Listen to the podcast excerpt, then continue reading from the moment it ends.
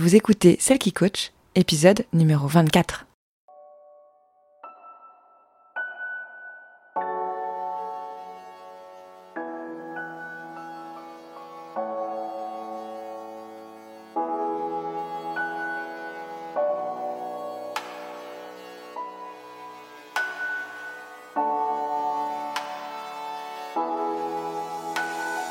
Bienvenue Vous écoutez Celle qui coach, l'émission qui vous aide à renouer avec vous-même pour vous épanouir et briller de votre plus bel éclat dans tous les domaines de votre vie. Je m'appelle Laure Sylvestre et je suis votre hôte.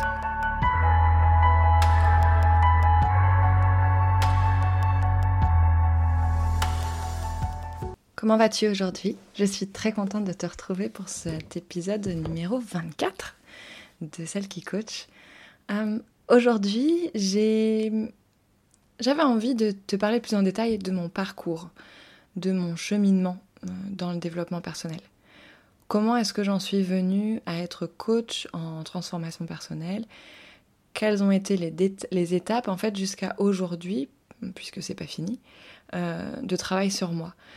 J'ai envie de le faire, de, faire cet exercice avec toi, en fait, de revenir à qui j'étais dans l'enfance, dans l'adolescence et puis euh, dans ma vie d'adulte, de revoir les étapes parcourues, les pensées que j'ai réussi à dépasser euh, et les outils en fait qui m'ont permis d'accéder à la personne que je suis aujourd'hui. Les outils au sens propre comme au sens des expériences qui m'ont forgé et qui m'ont permis de me rendre compte de certaines choses. Pourquoi j'ai envie de faire cet épisode? Euh, parce que déjà, je pense qu'en fait, ça peut être une bonne chose pour toi en fait d'entendre mon parcours et de savoir d'où je viens et savoir les choses qui m'ont aidé. Peut-être pour remettre en perspective le fait que le travail euh, se fait au quotidien et, dans, toutes les sphères de notre vie. Euh, et aussi peut-être parce que tu te reconnaîtras dans certaines des choses que j'ai traversées. Et, ça pourra probablement euh, t'aider, du coup, de savoir comment est-ce que j'ai réussi à dépasser tout ça. Bien entendu, ce que je vais te raconter aujourd'hui n'est qu'une vue globale, en fait, de ma vie. Euh, je ne rentre pas spécialement dans les détails euh, parce que ça serait déjà trop long et parce que j'ai aussi envie de te partager des détails à d'autres moments dans des épisodes un peu plus spécialisés aussi peut-être. Ce mois de novembre, euh, qui a été introduit par euh, l'épisode de la semaine dernière sur, euh, sur la vie alternative avec Christelle, ce mois de novembre, je l'envisage vraiment comme le mois du passage à l'action. Et de ce fait-là, avant euh, d'embrayer sur la deuxième interview du mois avec Irène, je, je pensais que c'était le bon moment en fait de te parler de mon parcours. J'espère que tu apprécieras ce témoignage, que tu t'y reconnaîtras ou alors que tu pourras en sortir certaines informations euh, pour t'aider dans ton propre cheminement.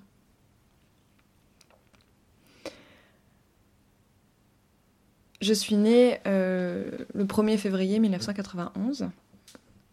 À l'heure où je parle, j'ai donc 30 ans, bientôt 31. Euh, et mon enfance, finalement, je m'en souviens assez peu. J'ai peu de souvenirs. Euh, les souvenirs sont très effacés, mais j'ai quand même des sentiments qui restent. Le premier sentiment auquel je pense quand je pense à mon enfance, c'est l'impression d'être à côté l'impression d'être à côté de mes pompes, l'impression d'être à l'ouest, beaucoup. Euh, beaucoup de timidité aussi. Des émotions qui sont difficiles à gérer. Euh, j'avais du mal à, m'ouvrir, j'étais très timide, beaucoup de timidité même auprès de ma famille, j'avais du mal à aller vers des personnes de ma famille que je voyais peu mais qui étaient proches de moi. Je... Mes parents ne pouvaient pas parler de certains sujets avec moi, sinon je, m'effondrais en larmes. Euh, je pleurais beaucoup et je me calmais seule. ça, c'est ma mère qui me, qui me l'a dit, puisque l'autre fois, je, je, lui demandais euh, quelles, étaient, enfin, quelles, étaient les, les, quelles étaient les choses que j'adorais faire quand j'étais petite, vu que je ne m'en souviens pas. Elle n'a pas su quoi me répondre. La, première chose qui lui est venue à l'esprit, c'est dormir. Du tac au tac, elle m'a dit dormir. Et elle a toujours cet exemple qu'elle raconte euh, souvent de, quand, de moments où je m'énervais, où je me mettais en colère, ou alors je pleurais, parce que pour moi, beaucoup d'émotions passent par le pleur. Euh, je finissais toujours par dire euh, Je vais me calmer.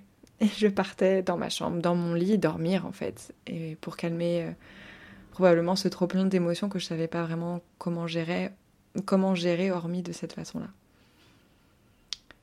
J'avais des copines, j'étais très entourée.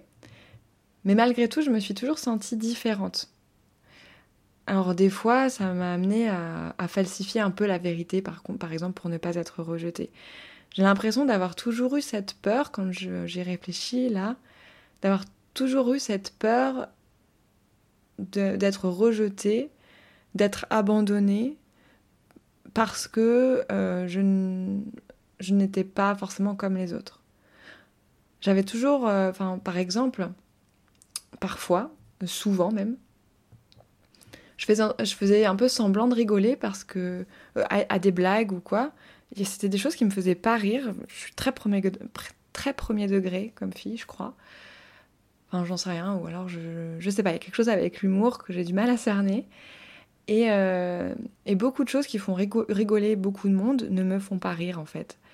Et, euh, et, je me souviens de ces moments très gênants pour moi où je me retrouvais avec des copines, euh, des amis de manière générale, et ça hein, tout au long de ma vie, un peu moins dans ma vie d'adulte aujourd'hui, mais euh, avec des personnes qui, rigolaient énormément, qui faisaient des gros délires de toutes petites choses, et moi je ne comprenais pas pour qu'est-ce qui était si drôle.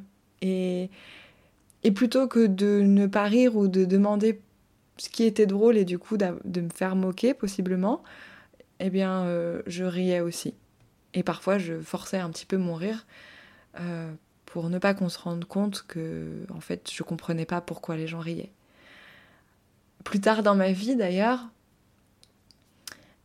j'ai appris à ne plus rire de ce que les gens, enfin, de la situation, de, enfin, à ne plus, si plutôt, j'ai appris à ne plus rire de ceux qui faisaient rire les gens, mais plutôt de la situation. C'est-à-dire que je trouvais ça tellement absurde d'être face à des gens et de ne pas rire pour, comme eux, que je riais parce que je ne savais pas pourquoi je riais en fait. Et, et, et je trouvais ça euh, finalement assez drôle et aussi de, de, voir les gens rire me rendait joyeuse. J'adore voir les gens rire, j'adore euh, voir les gens exploser comme ça en joie et, et du coup je riais juste parce que j'aimais les voir rire. Mais je ne comprenais pas forcément la raison pour laquelle ils riaient autant. De même, moi, certaines choses pouvaient me faire mourir de rire et il y avait que moi que ça faisait rire. Euh, je me faisais aussi moquer, parfois, souvent, à l'école. Ma petite sœur, qui a trois ans de moins que moi, m'a d'ailleurs confié euh, que quand elle est arrivée dans notre école primaire, elle assurait ma protection sans que je le sache. Les, des personnes qui me, qui se moquait de moi, qui m'embêtait un petit peu. Elle, elle avait été les voir en leur disant d'arrêter de me faire chier. Je chantais aussi. Je chante depuis mon plus jeune âge, mais j'avais honte de le dire. J'avais vraiment honte de cette partie-là. Je sais pas pourquoi. Alors que à la maison, la musique battait son plein toute la journée et j'adorais ça. Enfant, je rêvais déjà de voyager. Je voulais être libraire parce que je pouvais passer des heures à feuilleter les magazines de la librairie de mon quartier. Et à l'aube de mon adolescence, je voulais être journaliste pour la radio et journaliste reporter d'images. J'aimais l'idée de pouvoir parler à plein de gens sans forcément qu'on me voie, comme ce que je suis en train de faire avec ce podcast et je voulais tourner des documentaires euh, animaliers et de voyage parce que j'avais envie de partager en fait les beautés cachées du monde. typiquement celle de l'océan et des contrées très éloignées. J'ai jamais eu euh, forcément une, passion pour euh, le monde marin, mais je me suis toujours imaginé tourner des documentaires de la vie sous-marine. Non pas parce que voilà, je, ne suis pas passionnée par la vie sous-marine, mais je crois qu'en fait c'est la profondeur de l'océan et tout cet inconnu qui me fascine. Ce sont toutes ces couleurs que l'on ne connaît pas, que l'on n'imagine pas, tout ce qu'il est possible, tous ces petits animaux qu'il est possible, qui, existent et dont on n'a aucune idée. Je crois qu'il y avait ce truc-là de, mettre comme ça le focus sur des éléments que la plupart, la plupart du temps on ne connaît pas. D'ailleurs, j'ai fait de la plongée sous-marine euh, ces dernières années. Et c'est vraiment quelque chose que je trouve fascinant. Euh, moi qui n'aime pas être trop dans l'eau, en fait, dans plonger, j'adorais ça parce que j'avais vraiment l'impression de découvrir tout un monde. Et, euh, c'est, ça, ouais, ça m'a toujours fasciné. Ado, j'ai commencé à m'ouvrir. J'ai arrêté le chant pour m'inscrire au théâtre vers mes 14-15 ans. Ça a été la révélation. J'avais enfin un moyen de briller grâce à mes émotions. Alors que pendant toutes ces années, j'avais l'impression de ne pas exister, d'être invisible et que mes émotions étaient un fardeau plus qu'autre chose. Sur scène, je pouvais enfin exprimer et ressentir autant que je voulais, tout ce que je voulais, parce que finalement c'était ça qu'on attendait de moi. On attendait de moi que je sois suffisamment à l'écoute pour ressentir ce que la personne en face faisait passer. On attendait de moi que je puisse plonger dans mes profondeurs pour en faire ressortir des émotions et les partager. Le théâtre m'a vraiment appris à gérer aussi mes émotions, à savoir les comprendre et à savoir et à m'a donné une soupape de décompression, un moment où vraiment je pouvais juste tout poser sur scène et c'était ok. Et je pouvais les, récupérer petit à petit et en faire et m'en emparer et, et en faire quelque chose de plus puissant. C'est aussi pendant mon adolescence que j'ai commencé à voyager sans mes parents. L'Angleterre, les États-Unis, la Tunisie, la Grèce. Je me souviens qu'on me demandait pourquoi je partais hors de la France. Et moi, je me demandais pourquoi ces personnes voulaient absolument rester j'avais le sentiment que le monde m'appelait. Avec le recul, je crois que j'avais besoin de trouver ma place en fait, celle où je me sentais le mieux, celle où je pouvais être vraiment moi, parce que j'avais toujours ce sentiment lancinant de ne pas pouvoir vraiment être moi auprès de mes amis. On me disait souvent que j'étais idéaliste, que je vivais dans le monde des bisounours. J'avais l'étiquette de l'artiste, la hippie entre guillemets, alors que j'avais jamais eu cette volonté, que j'avais même pas le style vestimentaire qui allait avec. J'ai jamais trop compris d'ailleurs pourquoi on me collait, me collait cette étiquette-là, alors que juste, euh, oui, j'aimais la musique et le théâtre, j'aimais l'art en général, j'étais douée en langue, et clairement je ne débitais rien en, en sciences. Mais ce côté-là de moi, j'avais plus l'impression qu'il était source d'une sorte de moquerie. Qu'en fait, on ne me comprenait pas vraiment parce que je n'étais pas comme les autres. On me disait sans cesse que je n'étais pas logique. On me disait sans cesse que, que c'était facile alors que je ne comprenais pas, etc.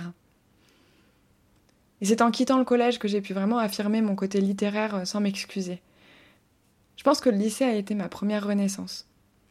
J'ai choisi consciemment de ne pas aller dans le lycée dans lequel j'étais censée aller. J'ai pris l'option théâtre comme prétexte pour sortir de, de la ville et des relations que j'avais déjà. Je suis allée dans cet autre lycée et là-bas, j'étais vraiment accompagnée de filles géniales qui avaient les mêmes rêves que moi, les mêmes envies, les mêmes difficultés.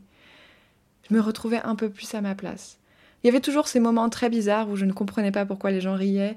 Il y avait toujours euh, des moments d'incompréhension et, où j'avais l'impression de ne pas pouvoir être complètement moi-même. Mais dans le fond, j'étais avec des filles principalement des filles puisque j'étais en classe théâtre et qu'il y avait assez peu de garçons. J'étais avec des filles de la seconde à la terminale qui étaient aussi littéraires que moi, qui avaient autant de passion pour le théâtre que moi et qui euh, vouaient vraiment euh, leur orientation, leur vie vers quelque chose d'humain et, et, vers l'humain, vers le social, vers l'art en général.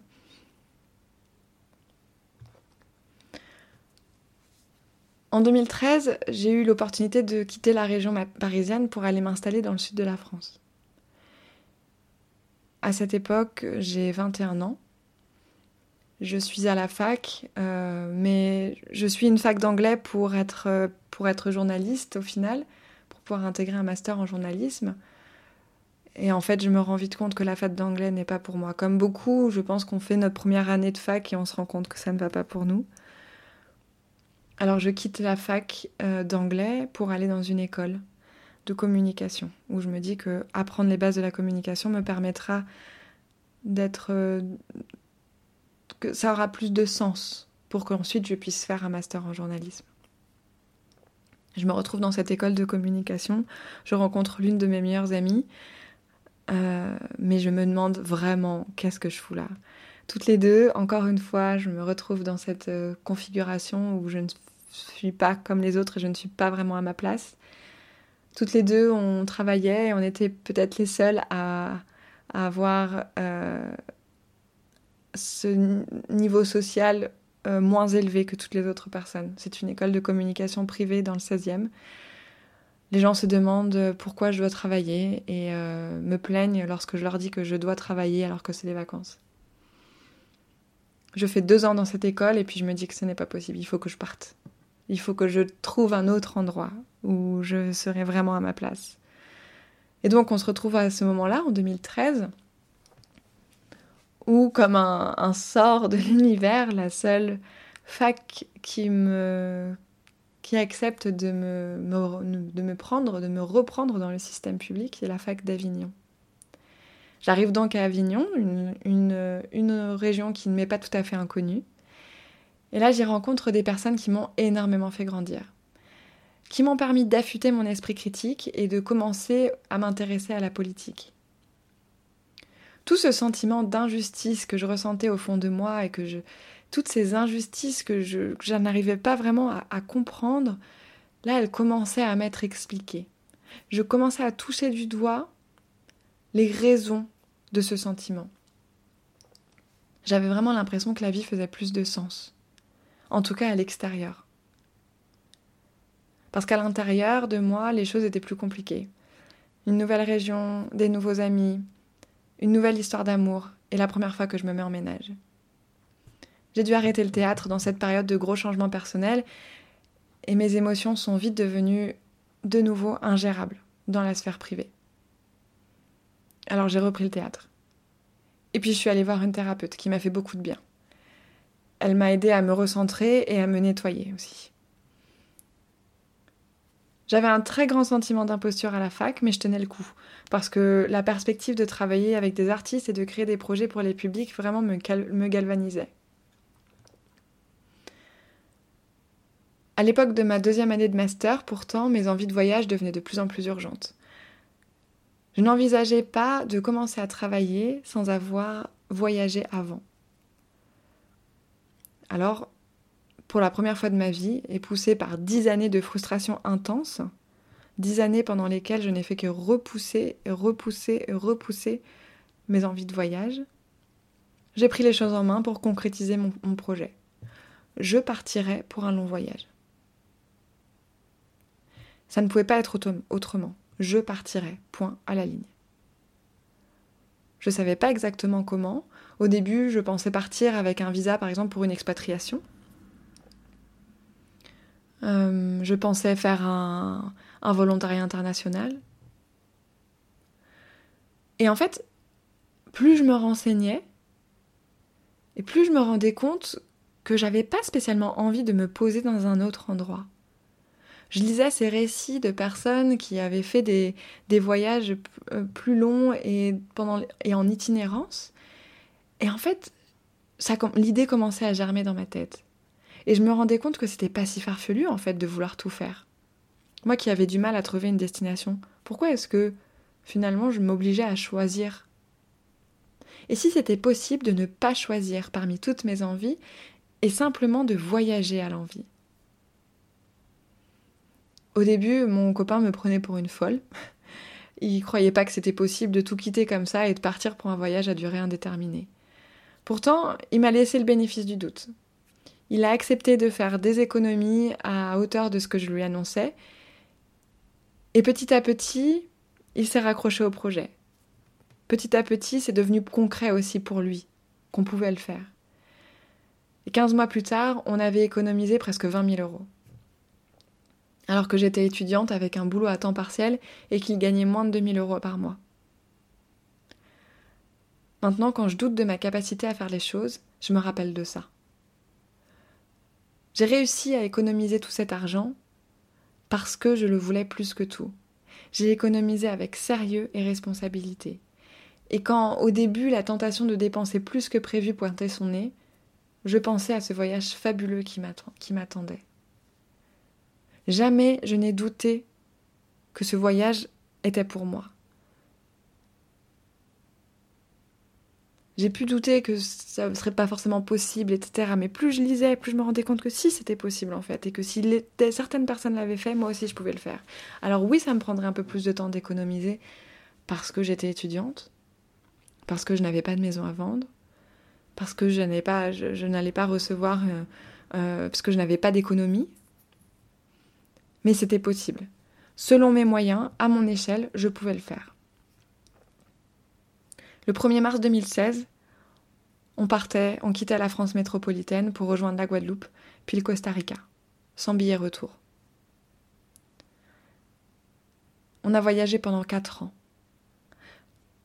Pendant quatre ans, j'ai vécu probablement les années les plus riches de ma vie.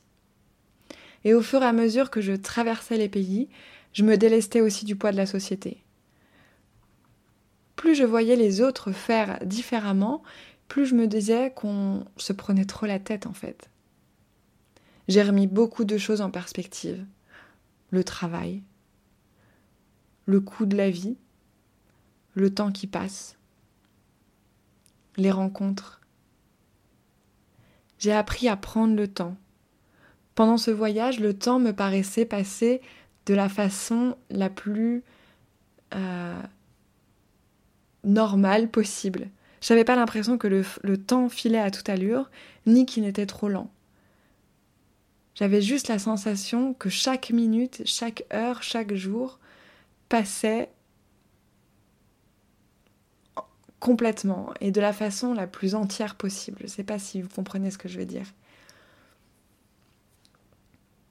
Le temps, le rapport au temps pendant ce voyage est quelque chose que je n'ai jamais connu à un autre moment. Et c'est une, une donnée qui est précieuse et qui fait qu'aujourd'hui, j'ai envie de retrouver ce rapport au temps. Ce rapport aux choses qui, dont on n'a pas la nostalgie qu'elles sont passées, mais où, et où on n'est pas non plus dans la frustration qu'elles se terminent trop vite. J'ai pris le temps de rencontrer des gens, que ce soit pour une soirée ou pour euh, trois ans. J'ai vu la pauvreté aussi et les inégalités. Parfois je me suis sentie honteuse d'être française, à cause de ce que notre pays a infligé à d'autres nations. Et paradoxalement, plus je m'éloignais de la France et plus je me sentais française. Je me disais que jamais je ne pourrais renier ma nationalité, et puis j'ai pensé à toutes ces personnes à qui on demande de renier leur identité pour s'insérer dans notre société. J'ai eu un nouveau regard sur nos politiques d'éducation, de santé et nos politiques culturelles. Et je me suis dit qu'on avait de la chance en France. Et j'ai compris l'intérêt du service public.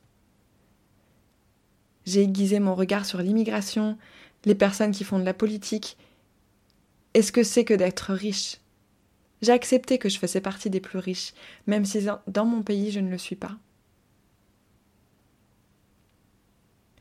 Voyager à continuer à construire et forger ma personnalité. Une fois tous les masques tombaient, je me découvrais. Je savais de plus en plus qui j'étais. S'éloigner du berceau, c'est pour moi la façon la plus efficace et radicale de se retrouver. En parallèle, et toujours dans l'optique de mieux comprendre les sociétés, j'ai fait entrer le féminisme et le racisme dans mon spectre politique. J'affûtais mon esprit et je commençais à relier les points des sociétés que je traversais, mais aussi de ma propre vie. M'intéresser au racisme a fait émerger des questionnements sur ma propre identité que je, ne m'étais jusqu'alors jamais posé. Et le féminisme. ah, le féminisme.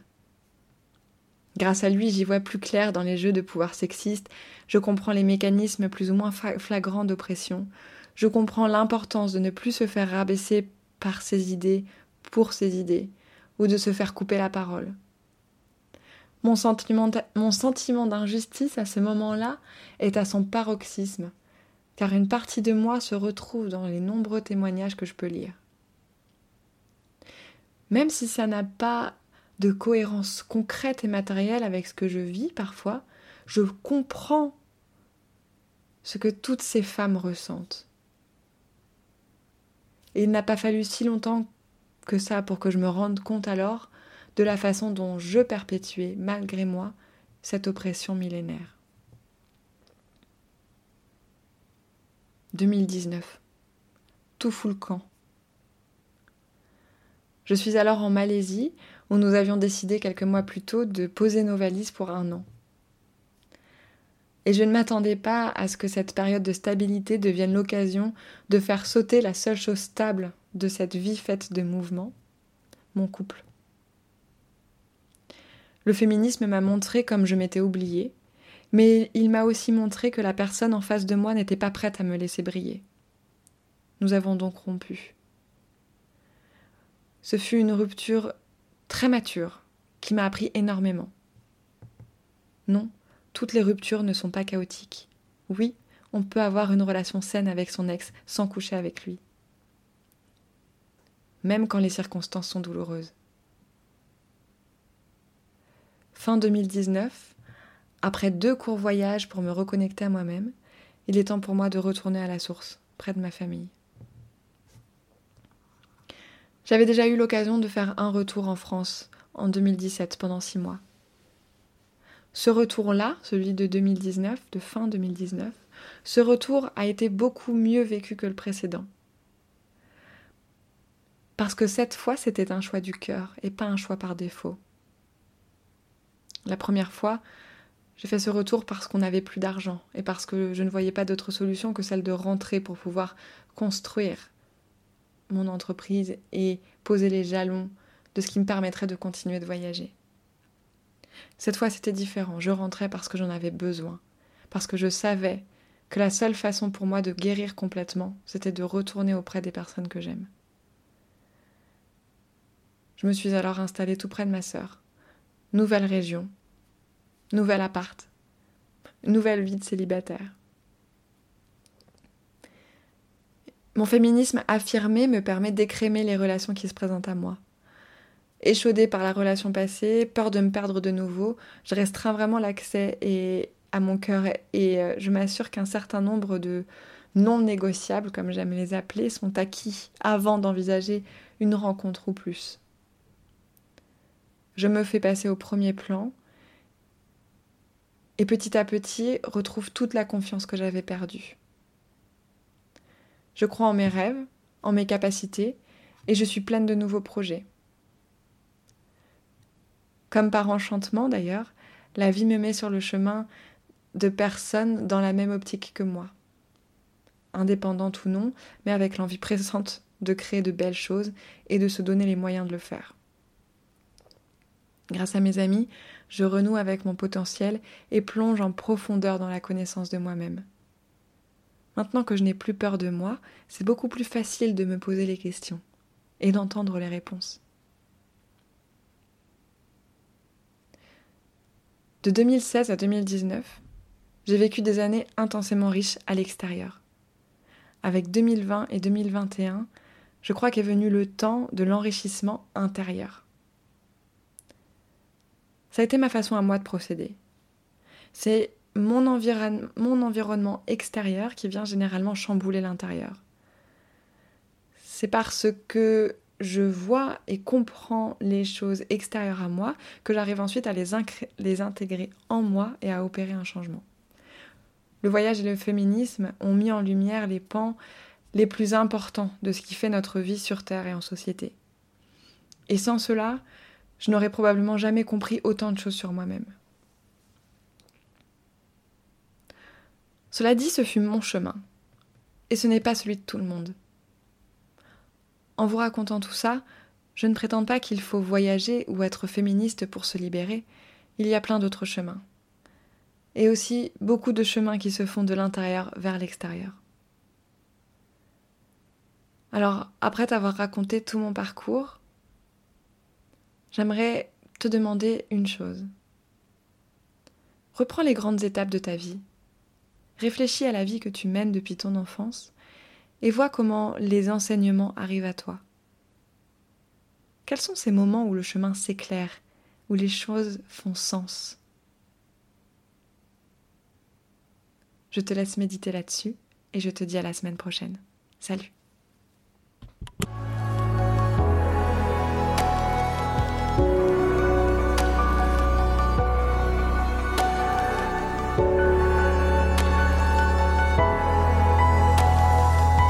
Merci d'avoir écouté cet épisode. Vous retrouverez toutes les informations utiles dans la description de l'épisode et sur mon site internet laursylvestre.com slash podcast. Si vous avez aimé la discussion d'aujourd'hui, je vous invite à partager l'épisode à vos proches et sur vos réseaux sociaux. Pour me soutenir, mettez des étoiles et commentez l'émission sur votre application d'écoute préférée. À très vite!